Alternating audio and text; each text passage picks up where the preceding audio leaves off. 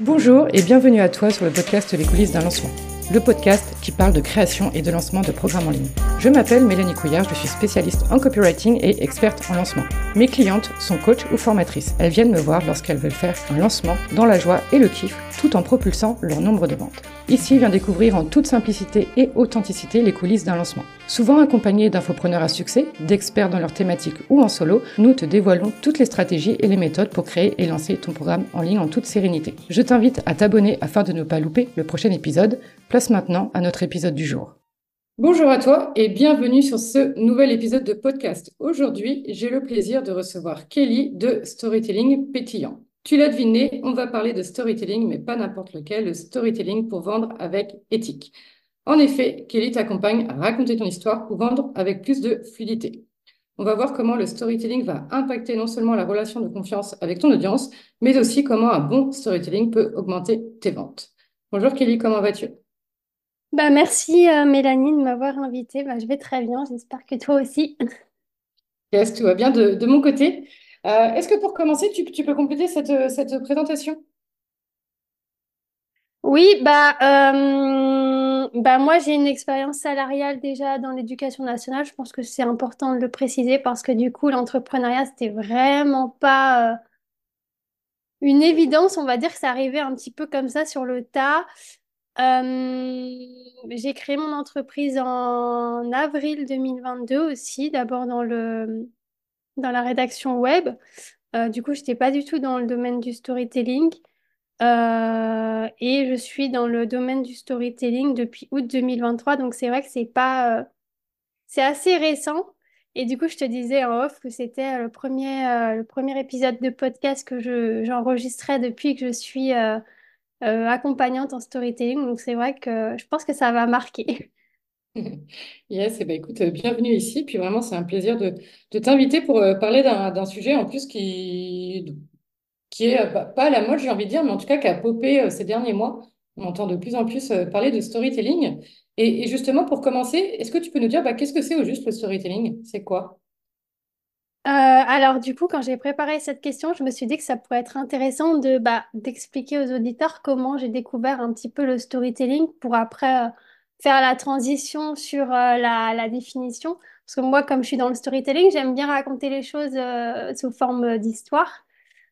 Euh, bah, pour incarner aussi le, le, le, fait que je fasse du storytelling. donc en fait, moi, quand j'ai lancé, j'ai créé mon compte Instagram avant de lancer mon entreprise pour commencer à, à, développer du lien, à créer du lien, à partager des choses. Mais à ce moment-là, bah, j'avais aucune j'avais aucune œuvre, j'avais euh, j'avais pas encore développé mon expertise et du coup, bah, je me suis posé la question de ce que je pourrais partager. Euh, je me sentais pas du tout de donner des conseils éducatifs étant donné que j'avais pas vraiment euh, encore euh, commencé mon activité. Mais par contre, je me suis dit que bah, ma valeur ajoutée, c'était mon parcours, mon expérience, les valeurs que je pouvais prôner et tout ça. Et c'est un petit peu comme ça que j'ai découvert le storytelling euh, ça m'a permis de, gagner confiance en moi, euh, alors même que j'avais pas encore d'expertise. Ça m'a permis bah, de créer du lien avec euh, des, premières personnes qui après allaient bah, rester dans le fameux réseau qui est important de développer au départ.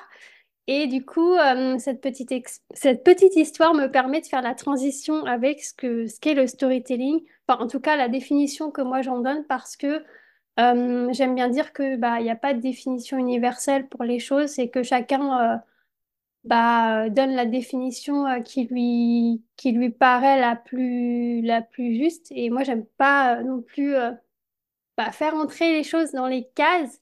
mais je dirais en tout cas, ce qui est sûr, c'est que c'est un, un type de pratique marketing, donc c'est vraiment du marketing euh, et euh, c'est un marketing qui permet euh, bah, de s'imposer sur le marché, d'attirer sa cliente de cœur, ça veut dire les gens avec qui on a vraiment envie de, de travailler. Et comme tu le disais en introduction, c'est une pratique qui est éthique dans le sens où bah, c'est une, une, forme de vente, mais plus subtile, par exemple, que euh, la prospection euh, bien lourde qu'on peut, euh, qu'on peut, qu'on peut recevoir dans ces DM. Donc c'est pour ça que j'aime bien dire que c'est, une pratique vraiment euh, éthique. Après, c'est pas, euh, c'est pas une méthode euh, qui, qui se suffit à elle-même. Je pense que, c'est même sûr que ça, ça peut se combiner avec plein d'autres méthodes. Mais en tout cas, pour moi, c'est une méthode, euh, enfin, c'est la méthode sur laquelle je fonde vraiment toute ma, toute ma communication. Ok. Euh, du coup, c'est assez amusant parce que tu... je pensais que tu allais dire que le storytelling, c'était l'art de raconter des histoires.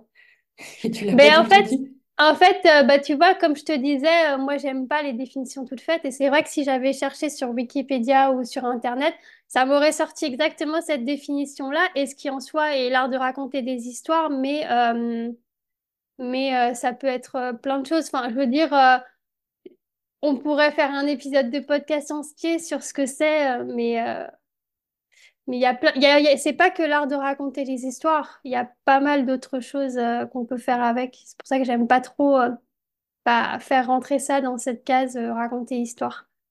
D'accord. Ok. Et, et du coup, peut-être pour que ce soit un, peu plus clair, c'est quoi les avantages euh, du storytelling quand on a un business en ligne? Euh, donc, comme je le disais euh, précédemment, déjà le plus gros avantage, c'est de pouvoir vendre de façon éthique, de façon naturelle, avec plus de, de spontanéité. À côté de ça, il y a plein d'avantages. Déjà, ça va, tu, on va pouvoir se démarquer de sa concurrence parce que euh, on va pouvoir mettre en avant autre chose que son domaine d'expertise pour apporter une véritable valeur ajoutée à notre communication et qui va pouvoir, euh, euh, bah, on va pouvoir parler de notre personnalité à travers le storytelling. Donc ça, je trouve que c'est c'est un, un avantage assez gros.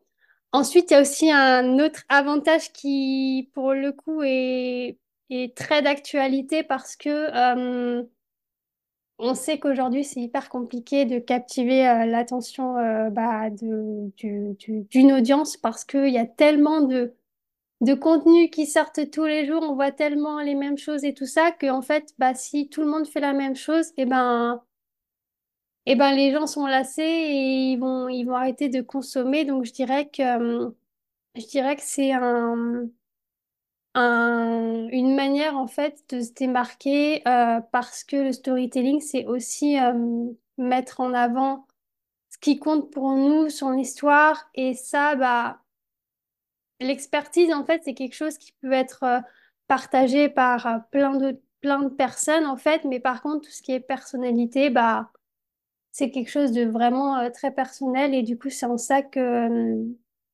bah, on va pouvoir euh, capter plus facilement l'attention des gens. Il y a aussi, bah, comme je l'ai raconté au départ, quand moi j'ai commencé à faire du storytelling, ça, du storytelling, ça me permet de, ça me permettait de créer un lien de proximité avec, avec bah, les, les, premières personnes quand j'ai commencé à me lancer. Donc, ça permet de créer un lien de proximité.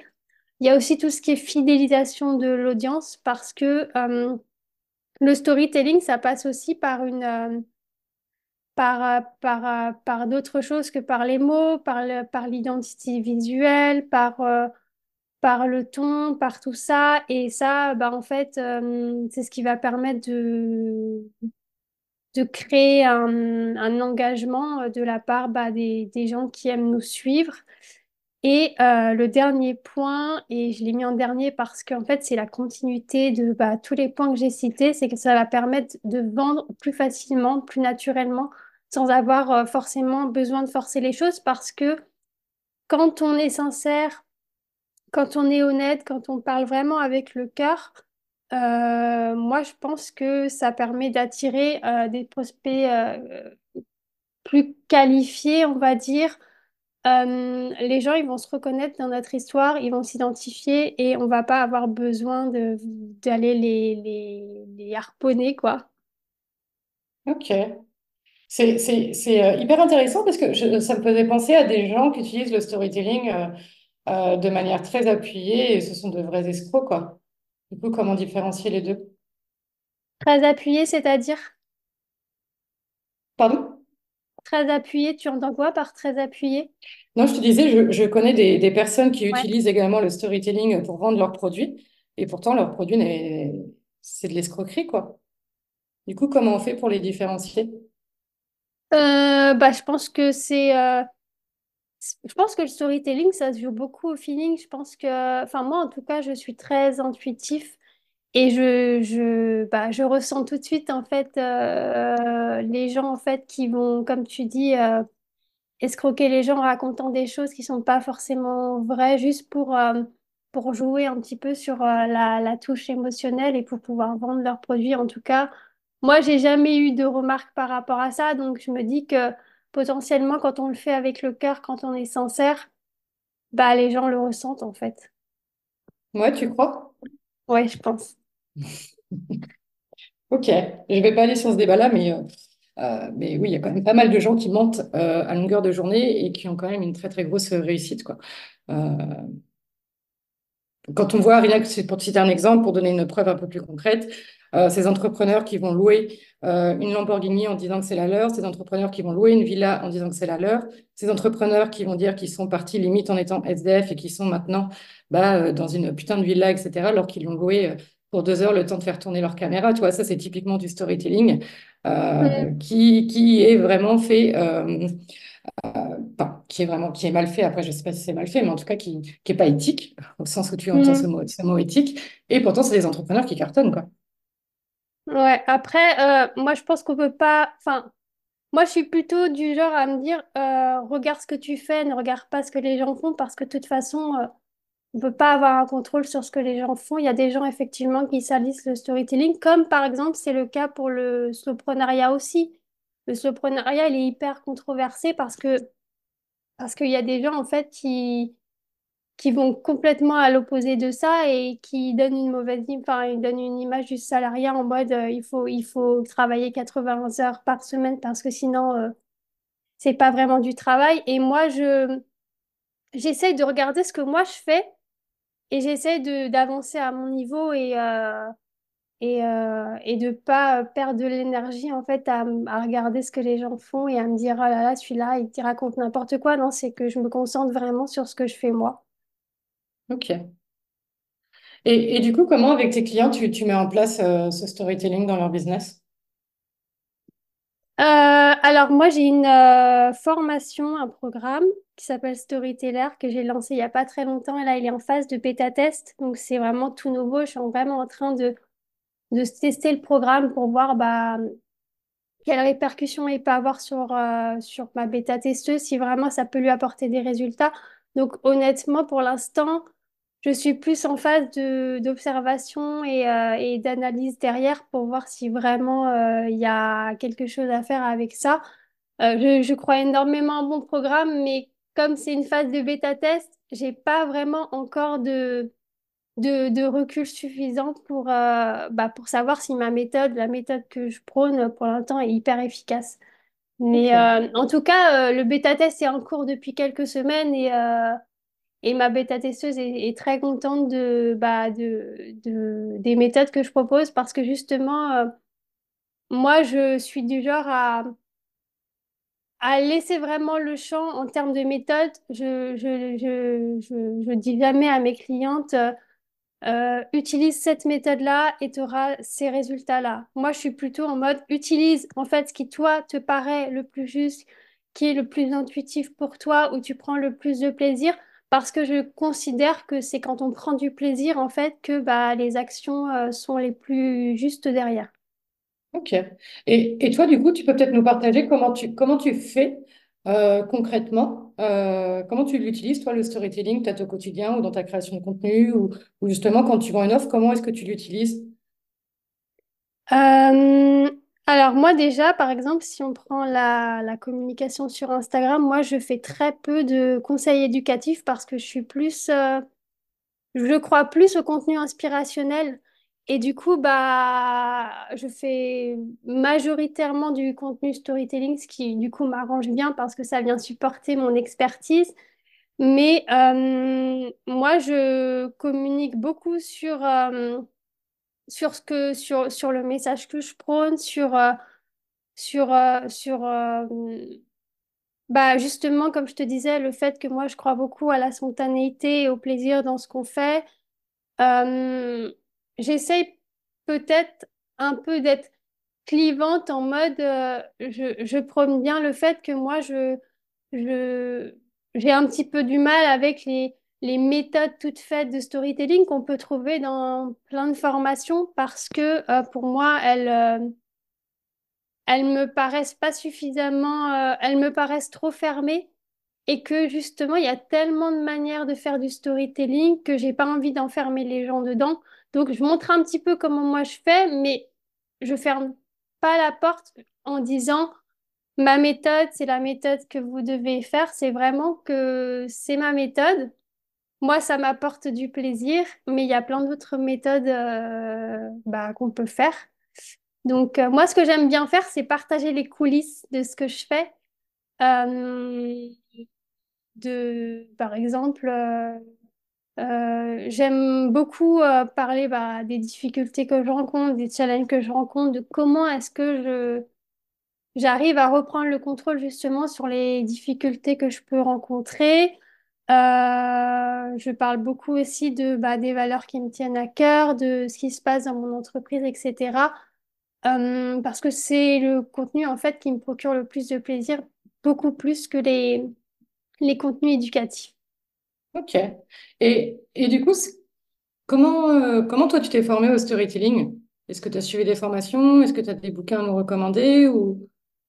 Alors justement, c'est que non, moi je me suis pas du tout formée au storytelling, c'est que ça m'est c'est venu comme ça sur le tas euh, quand je le racontais euh, au départ que en fait bah ça a été pour moi le premier le, le, moyen en fait de, de, m'apporter un petit peu de, légitimité euh, quand j'ai commencé. Parce que c'est vrai que bah, j'arrivais comme ça dans l'entrepreneuriat, euh, enfin je veux dire j'avais aucune expérience et tout ça. Et forcément, enfin moi en tout cas j'ai eu un petit peu le syndrome de, l'imposteur au départ et ce manque de légitimité.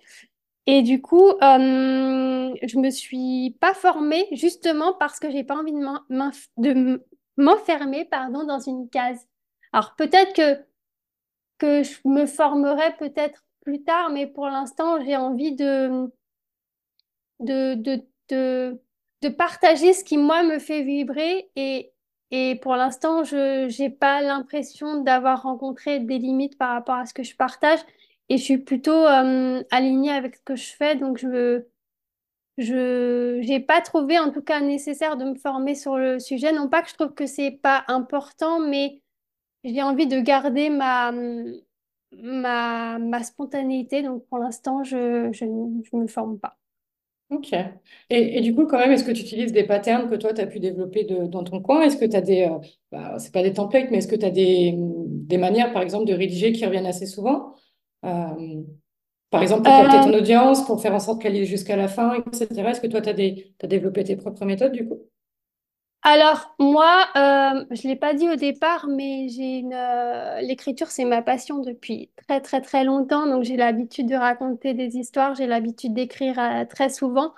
Et moi, je suis, enfin, je m'appuie toujours sur sur ma spontanéité, sur mon, sur mon instinct, euh, sur le moment. Et euh, j'essaie jamais de m'enfermer dans, dans, par exemple, des, des, des, trames ou quoi. Je, je, je partage un petit peu comme ça me vient sur le moment. Et, euh, et, euh, et pour l'instant, euh, je, je suis plutôt à l'aise avec ça. Donc, j'ai pas forcément de, de trame prédéfinie par rapport à ça. Ok, c'est hyper intéressant. Je vais, je vais forcément faire le parallèle avec, euh, avec le cinéma. Ceux qui ont l'habitude de m'écouter savent à quel point c'est une passion pour moi. Moi, en fait, c'est assez amusant ce que je suis venue. Euh, j'ai commencé à m'intéresser au cinéma justement quand j'ai commencé à m'intéresser au storytelling.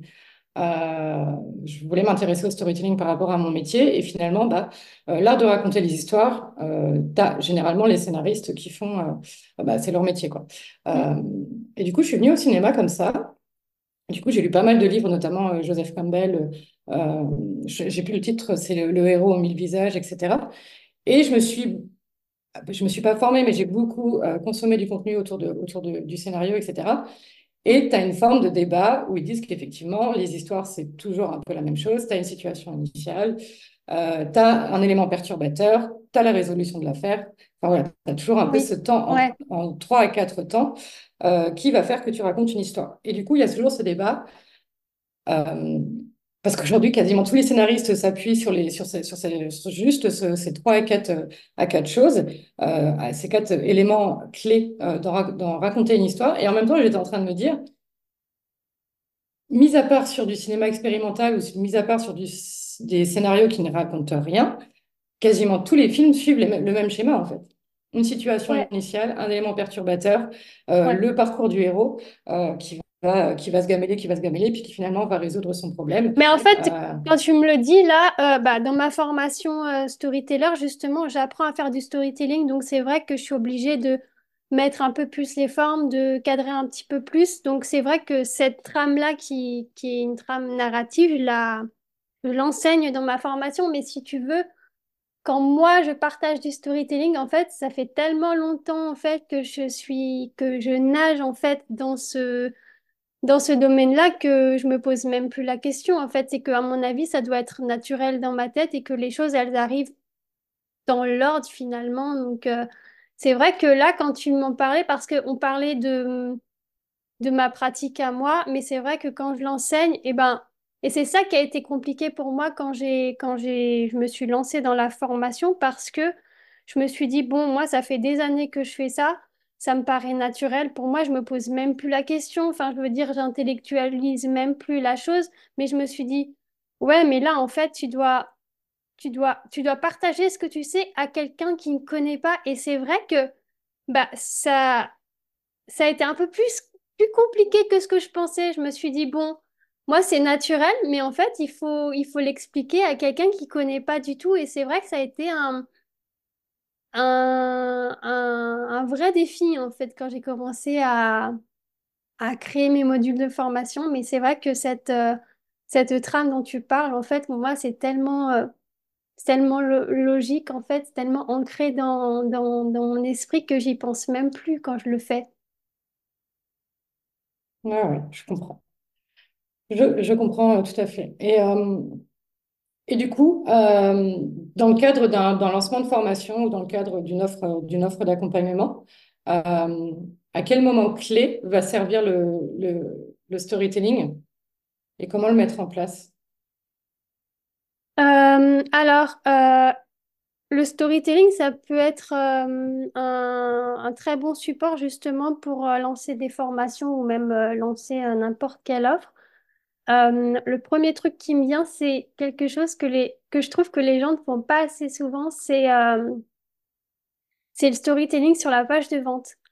Parce que euh, les gens, ils ont, enfin, pas mal de, pages de vente, en fait, se centrent sur bah, l'énumération bah, de tout ce qu'il y a dans l'offre, des bénéfices et tout ça. Et ça, ça n'a finalement, c'est pas vraiment relié à notre histoire, c'est c'est vraiment des choses euh, factuelles. Et pour moi, euh, euh, je trouve qu'il manque souvent la touche, la touche en fait qui fait dire, bah moi en fait, je suis passée parce que tu, parce que tu vis, tu, enfin, je veux dire, tu, tu, as un intérêt à me faire confiance parce que je connais exactement ce par quoi tu es passé. Et en fait, les gens ne le racontent pas.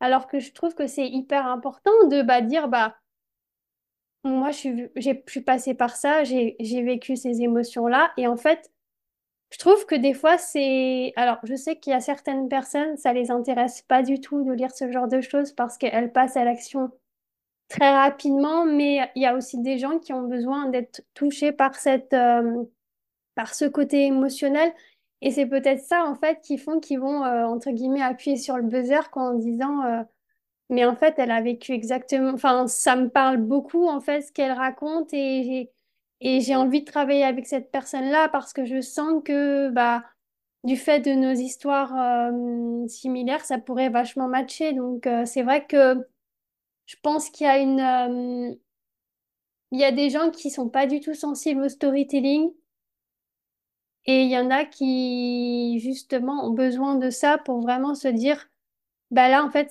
cette, offre, elle se différencie d'une autre offre qui peut être similaire parce qu'en fait, euh, bah, on vend tous un petit peu la même chose. Sauf que ce qui pour moi fait la différence, c'est bah quelle histoire tu racontes autour de ton offre, comment tu fais pour, pour faire en sorte que le, que, que, que le prospect te dise, bah, c'est cette personne-là avec qui je veux bosser et pas une autre? Donc, euh, c'est vrai que sur la page de vente, ça, manque euh, un petit peu. Et euh, j'ai une, citation là qui me vient, peut-être que tu la connais, je pense que tu la connais, c'est Seth Godin qui dit les gens n'achètent pas des biens ni des services, ils achètent des relations, des histoires et de la magie. Et c'est vrai qu'aujourd'hui, les gens, ils ont besoin de, de créer une véritable connexion avec nous avant de passer à l'acte d'achat, ce qui ce qui, ce qui n'était pas le cas peut-être il y a 20 ans. Enfin, en tout cas, je sais pas, j'étais pas encore dans le, sur le marché de l'entrepreneuriat il y a 20 ans, mais je pense que les, les modes, le mode de consommation a radicalement changé. Et c'est ça qui fait que le storytelling aujourd'hui, bah, il est de plus en plus émergent, il est beaucoup plus, il est de, il est de plus en plus recherché justement parce que bah, il faut, faut, faut user d'une autre stratégie. Oui, effectivement, euh, aujourd'hui, s'identifier à, notre audience, euh, lui faire comprendre que nous, on est Mm. passé par les mêmes épreuves, qu'on a eu les mêmes galères, qu'on a eu- utilisé les mêmes fausses solutions, euh, c'est en effet hyper important. En général, on va mettre ça dans la partie euh, qui suis-je, et puis même, on va pouvoir le distiller tout au long de, Mm. de la page de vente avec bah, je te comprends, moi aussi j'étais comme toi, et voilà ce que Mm. j'ai fait. Et donc, ça va être, pour moi, c'est non seulement important de raconter son histoire, de là où on vient, de là où on est, de là où on veut aller, mais également l'histoire de notre produit. Et c'est Mm. peut-être probablement ça que je vois moins sur les pages de vente, c'est peut-être le côté pourquoi est-ce que j'ai créé ce produit et comment j'ai créé ce produit? Et ça, c'est des choses que je vois très peu sur les pages de vente. Alors que c'est hyper important de se dire, bah ouais, mais pour- pourquoi j'ai créé ce produit? Pourquoi, quelle frustration, quelles émotions, euh, quel ressenti, qu'est-ce qui m'a fait amener à ce produit? Pourquoi? euh, et du coup, de raconter l'histoire aussi de son offre, que ce soit une formation en ligne ou un accompagnement, encore une fois, peu importe, c'est hyper, euh, c'est hyper important, quoi. Et ça permet à l'audience de comprendre aussi que bah, on n'est pas juste là pour faire de la thune, et ça permet en même temps de distiller sa mission. euh, son pourquoi, etc., etc. Donc, ouais. une manière très subtile de le, de le faire, et c'est, euh, et encore une fois, on va, on va venir toucher à l'émotionnel de la personne. Et on sait très bien qu'aujourd'hui, les émotions, c'est ce qui, euh, ce qui fait vendre, quoi. Mais ce c'est hyper important, intéressant, pardon, ce que tu dis, euh, parce que justement, je trouve que, que les entrepreneurs aujourd'hui, ils parlent pas suffisamment de cette notion de pourquoi. Euh, ils disent, bah, je crée ça, il y a ça dedans, tel, ça donne tel bénéfice. C'est que, ouais, mais pourquoi tu l'as créé en fait? Euh, qu'est-ce qui te fait vibrer là-dedans? Pourquoi tu l'as créé de cette manière-là? Qu'est-ce que tu veux faire avec? Et c'est vrai que, bah, t'en parles là et c'est vrai que ça me, ça me fait penser que, hum, il manque vraiment cette dimension de pourquoi et c'est super important justement de, bah, de trouver notre pourquoi au départ quand on se lance pour pouvoir partager dessus. Mm. Ouais, hyper, euh, hyper, euh, hyper intéressant. Et du coup, d'a- d'après toi, c'est quoi les, si tu peux nous donner quelques étapes euh, justement pour euh, créer un bon storytelling? Alors, comme moi je l'ai dit au départ, euh, j'ai pas forcément d'étapes, de, de méthode, parce que pour moi, il n'y a pas de méthode qui soit meilleure qu'une autre pour faire du storytelling. Comme je le disais, quand c'est fait avec le cœur, bah, pour moi, c'est forcément bien fait. Euh, je préfère euh, donner, par exemple, des conseils au lieu des étapes, parce que les conseils, bah, c'est peut-être un peu moins euh, injonctif. Euh, je dirais que le premier conseil que je pourrais donner, c'est vraiment soyez sincère, dans le sens, euh, n'allez pas surfer sur, sur les tendances dont tout le monde parle, mais trouvez vraiment votre manière de, de fonctionner, celle qui vous procure le plus de plaisir finalement. Euh, testez aussi le plus de formats possible parce que des fois, bah, euh, on s'acharne sur un format alors qu'en fait, on n'y prend aucun plaisir ou alors tout le monde nous parle de, de- du format, par exemple, des reels qui, enfin, dont tout le monde parle et euh, il y a des gens, en fait, ils se retrouvent pas forcément dans ce format-là, ils y prennent aucun plaisir et ça va se ressentir, en fait, quand ils vont partager leur contenu. Et puis, il y a aussi quelque chose de très important et, euh, et je pense que ça, c'est un petit peu sous-coté aussi, c'est que... euh, c'est important de faire un travail d'introspection pour dépasser ces croyances limitantes parce que il y a pas mal de croyances limitantes qui peuvent bah, freiner un petit peu le, finalement le potentiel du storytelling. Ok. Et, d'après toi, c'est quoi les croyances limitantes les, les plus répandues que tu as pu rencontrer, toi? Euh, alors moi, euh, bon, du coup là, je me relance sur une, euh, une nouvelle activité depuis quelques mois et du coup j'ai fait des interviews clients idéal, ce qui, m'a permis, pardon, de mettre en évidence pas mal de, de croyances limitantes et il y avait beaucoup la croyance limitante que le storytelling, ça demandait de la technique. Tout à l'heure, tu parlais de, de trame narrative, de schéma et tout ça, et je te disais que bah, moi, j'étais pas forcément partisane de, d'utiliser des méthodes euh, préexistantes. Euh, mais euh, pour moi, ça demande pas forcément de, de, de, de parce que les techniques, ça, je trouve que ça coupe la spontanéité. bah, tout le monde finalement suit les mêmes, les mêmes tendances, les mêmes méthodes, et du coup, il n'y a plus de, plus de moyens de se différencier. Donc, il y avait cette croyance-là. Euh, il y avait beaucoup aussi euh, la croyance euh, je suis pas intéressant, ce que j'ai à dire, ça va intéresser personne. Ça, c'est ça, c'est, il y a beaucoup de gens qui, qui, qui croient ça et en fait, je trouve que c'est hyper dommage parce que quand on, quand on commence à croire ça, bah, c'est terminé, le, storytelling, c'est, enfin, je veux dire, c'est, c'est vraiment un frein énorme, euh, alors que parfois on a des choses hyper intéressantes à dire, mais parce qu'on manque de confiance en soi, bah, on va, on va s'interdire de se dire. Je trouve que c'est hyper dommage. Il y a aussi euh, une croyance limitante qui est hyper aussi partagée, c'est que euh, bah forcément le storytelling, ça nous, ça nous rend vulnérables parce que on va parler de notre histoire, de no- nos valeurs, de, no- de notre message, et puis bah, du coup on va devoir parler forcément de notre histoire personnelle. Et il y a beaucoup de gens qui pensent que bah, le fait d'être vulnérable, ça peut mettre en péril notre activité, Euh, ça peut faire fuir euh, des prospects. euh, le fait de, de, de faire preuve de transparence pas, et parfois de, de clivage, ça peut faire fuir les gens. Euh, mais ça, je trouve que c'est, c'est, euh, en fait, cette croyance, elle est finalement basée sur notre propre perception des choses parce que euh, bah, nous, on va penser quelque chose et en fait, si ça se trouve, c'est... Enfin, je veux dire, c'est hyper subjectif. Je trouve que c'est c'est c'est peut-être la croyance la plus partagée et en même temps celle qui peut le plus euh, être dépassée si on fait un vrai travail d'introspection. Et euh, la dernière chose qui est un petit peu en, relation avec euh, cette histoire de vulnérabilité, c'est que faut séparer le pro et le perso.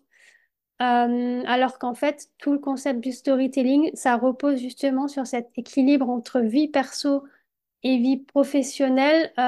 Et donc, quand on, bah, on se dit, bah, non, en fait, euh, moi là, je suis dans le pro. euh, si je mets du perso, bah, bah, ça va, ça, ça va peut-être déranger. Enfin, en tout cas, euh, moi, ça me dérange. Et je trouve que c'est bah, c'est, c'est vraiment quelque chose qui peut, qui peut freiner. Donc, voilà pour les, les croyances que j'ai, que j'ai pu identifier. Ouais, ça, ça me fait penser, j'ai, j'ai une cliente, euh, Carole, bonjour si tu nous écoutes, qui me, qui me faisait cette remarque justement en disant, mais notamment quand tu débutes ton activité dans l'entrepreneuriat, euh, est-ce que c'est une bonne idée justement d'aller partager cette vulnérabilité, toi? Parce que euh, malheureusement, les, les réseaux sociaux font que bah, tout le monde se montre déjà sous son meilleur jour, tout le monde partage que ce qu'il veut, et en général, on partage les bonnes choses et moins les bonnes choses, donc on est déjà dans un dans du fake, en fait, dans, un dans un, dans Mm. un faux semblant continuellement euh, sur les réseaux sociaux où on va vraiment mettre ce masque, on va vraiment mettre, porter ce persona et on décide de partager que ce qu'on souhaite. Et du coup, c'est vrai, quand tu es en début d'activité, de partager euh, tes échecs, bah, tu as cette sensation que bah, finalement, les gens, ils vont pas, vont pas te faire confiance. Et la question que j'ai envie de te poser par rapport à ça, c'est finalement, quand tu crées un contenu, quelle est la, quelle est la fréquence euh, sur lequel tu dois être vulnérable, tu vois. Est-ce que c'est sur tous tes postes où il faut te montrer que bah, finalement tu as une galère, qu'elle soit externe ou interne? Quelle est la fréquence un peu? Euh, bah, moi, je me pose pas trop cette question de fréquence, en fait. C'est que je, je, je pense que, alors au départ, peut-être que j'avais finalement cette, euh, la, perception de, de ta cliente de me dire, euh, bah, peut-être qu'il faut mettre à un moment donné une limite, qu'on peut pas tout dire et tout ça. Et c'est vrai qu'à un moment donné, je pense que j'ai dépassé cette croyance. Euh, je me suis dit, de toute façon, tu pourras pas plaire à tout le monde. Il y a des gens, euh, ça va les déranger ce que tu fais, et il y en a d'autres, ils vont trouver ça génial. Et, euh, et à un moment donné, il faut bien que tu choisisses ton camp et tu peux pas, bah, tu peux pas te retourner sans arrêt pour regarder ce que, ce que les autres disent de toi. Donc, euh, moi, personnellement, je, je, j'ai pas vraiment de mal, en fait, à, à parler de mes galères parce que euh, quand je parle de difficultés, j'en parle rarement sur le moment. J'attends toujours de trouver une solution justement pour dire j'ai rencontré cette difficulté et c'est pas euh, parce que je sais qu'il y a certaines personnes qui le font, j'ai une difficulté et euh, voilà, je me plains, machin truc et tout ça. Moi, je déteste faire ça. J'attends toujours d'avoir trouvé une solution pour dire j'ai rencontré cette difficulté, mais je vais t'expliquer en fait comment j'ai rebondi derrière. Et je trouve que ça, bah, c'est beaucoup plus constructif que de juste euh, dire j'ai rencontré une difficulté et point final. Oui, je vois très bien ce que tu veux dire. Euh, effectivement, moi, je, alors, j'attends pas toujours d'avoir la solution, mais dans moi, d'en tirer une leçon euh, de ce qui m'est arrivé, euh, de tirer une leçon de ça, même si j'ai pas encore la solution à ce moment-là. Et après, moi, je sais que personnellement, je, je peux avoir le côté où bah, le fait de, de jouer sur la partie vulnérabilité, on vient jouer sur le côté, le biais de négativité. Et on sait très bien que les contenus qui sont, qui dégagent des émotions un peu négatives sont les contenus qui vont le plus capter les émotions. Et je me rappelle pendant un moment, moi en fait, globalement, je vais utiliser la vulnérabilité pour obtenir un maximum d'engagement euh, de mon audience, notamment sur la newsletter. J'ai un moment, j'ai une pote qui m'a dit, mais Mélanie, ça va pas? Je dis, bah non, ça va très bien. Elle me dit, bah parce que non, parce qu'à lire ta newsletter, on a l'impression que tu es au fond du trou, quoi. Et en fait, à partir de ce moment-là, j'ai arrêté de jouer sur ce biais de négativité et d'être un peu plus sur le, sur le côté un peu plus factuel, émotionnel du moment et de pas, euh, de, de pas aller toujours là-dessus, tu vois. Et c'est vrai qu'aujourd'hui, euh, alors, j'ai pas vraiment de fréquence, c'est pas quelque chose que je suis, euh, mais je euh, j'utilise moins ce biais de négativité et, et du coup, c'est aussi plus impactant parce que j'ai remarqué que j'ai, euh, depuis que je l'utilise moins, et ben finalement, le si peu de fois que je l'utilise, j'ai quand même vachement plus de, de, de retours que ce que j'avais pu avoir avant, tu vois. Après, c'est comme je te disais, une histoire de perception, parce que là, du coup, je pense à un échange que j'ai eu justement qui permet de bien illustrer ça. C'est une, euh, bah, c'était un échange que j'avais eu dans les interviews euh, client idéal euh, d'une d'une personne qui me disait, mais moi, en fait, avant d'être entrepreneur, j'ai grave galéré, j'ai changé de job dix fois et tout ça. J'ai pas envie d'en parler parce que j'ai pas envie de passer pour, pour la personne qui a galéré, qui a pas trouvé de sens à sa vie. Et en fait, et elle me disait, ben en fait, j'en parle pas. Je disais, mais, mais en fait, c'est, ça la vulnérabilité, c'est que en fait, il y a personne en fait qui trouve, euh, qui trouve le job euh, idéal tout de suite et qui va rester euh, s- euh, 50 ans à travailler là-dedans. Et je trouve, et, et quand elle m'a dit ça, j'avais pas réalisé à quel point bah la perception était était était super importante en fait. Et ça m'a et en fait j'ai ça m'a permis d'avoir un échange avec elle et de lui dire, bah, ça, c'est ta perception des choses. Mais si ça se trouve, euh, il y a quelqu'un qui va écouter ce que tu racontes et il va dire, mais en fait, c'est, génial parce qu'elle a jamais baissé les bras. Euh, elle a fait un job qui lui allait pas, elle a changé. Au lieu de subir sa vie et de rester tout, tout le temps dans la, dans le même job, même si ça l'intéressait pas.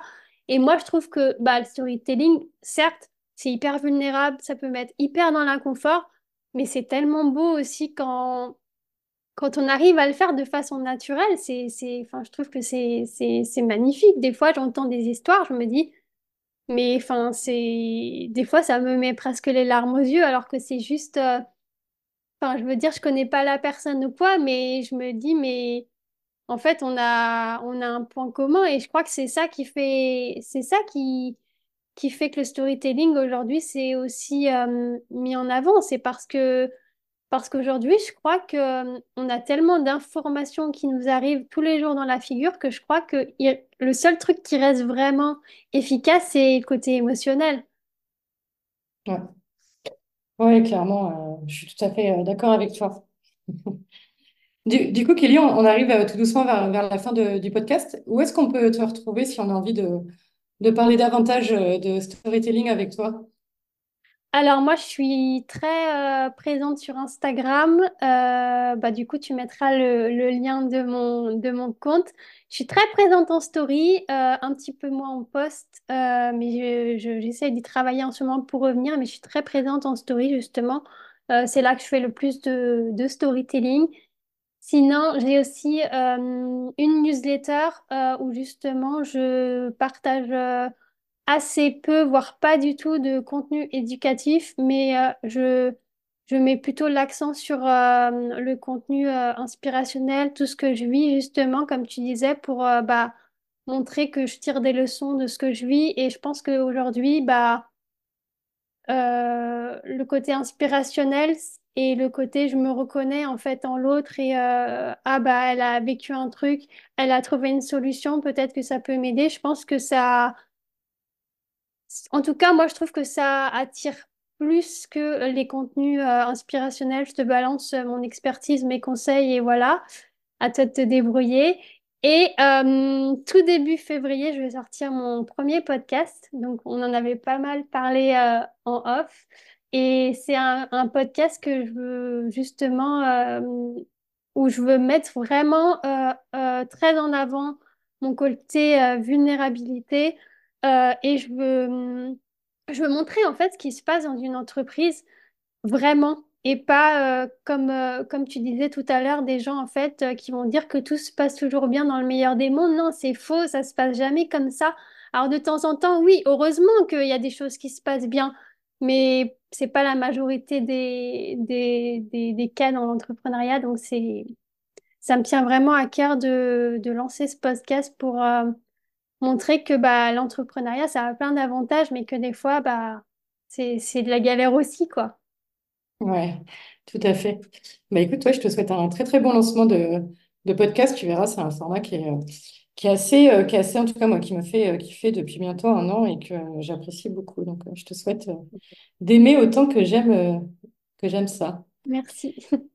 Et euh, la dernière euh, question habituelle du podcast, c'est euh, qui souhaiterais-tu voir comme invité sur ce podcast? Alors, euh, quand j'ai réfléchi à ça, je- j'ai pas eu de personne en fait qui me venait en tête. Euh, j'ai pas forcément de personne particulière euh, parce que déjà je trouve que c'est à toi aussi de bah d'inviter les gens en fait qui avec qui ça, enfin où tu sens qu'il pourrait y avoir un échange intéressant. Euh, moi, je dirais plutôt, euh, bah, j'ai envie, j'ai envie de voir euh, un- une entrepreneuse ou un entrepreneur qui prône l'authenticité, qui soit transparent, transparent, euh, qui soit clivant, euh, qui a pas peur forcément d'être soi-même. Donc, euh, n'importe quelle personne qui rentre dans cette catégorie. Ok, c'est noté. Merci euh, Kelly d'avoir accepté euh, mon invitation Bah, merci à toi. et à très bientôt. À bientôt. Un énorme merci d'avoir écouté cet épisode de podcast. Si tu as aimé, alors je t'invite à lui donner une note de 5 étoiles. Tu peux également laisser un commentaire sur Apple Podcast. Ces deux actions aident le podcast à se faire connaître. Pense à t'abonner pour être au courant de la sortie du prochain épisode. Rejoins-moi également sur Instagram, arrobas, comel. Tu découvriras les coulisses du podcast, mais aussi de mon entreprise. Si tu souhaites créer et lancer un programme en ligne dans les prochains mois, alors j'ai une bonne nouvelle pour toi. Viens découvrir la formation en ligne offerte pour créer et lancer son programme en ligne en toute autonomie. Tu trouveras en description de cet épisode le lien pour t'inscrire. Je te remercie pour ta confiance, je te dis à très vite et d'ici là, prends bien soin de toi.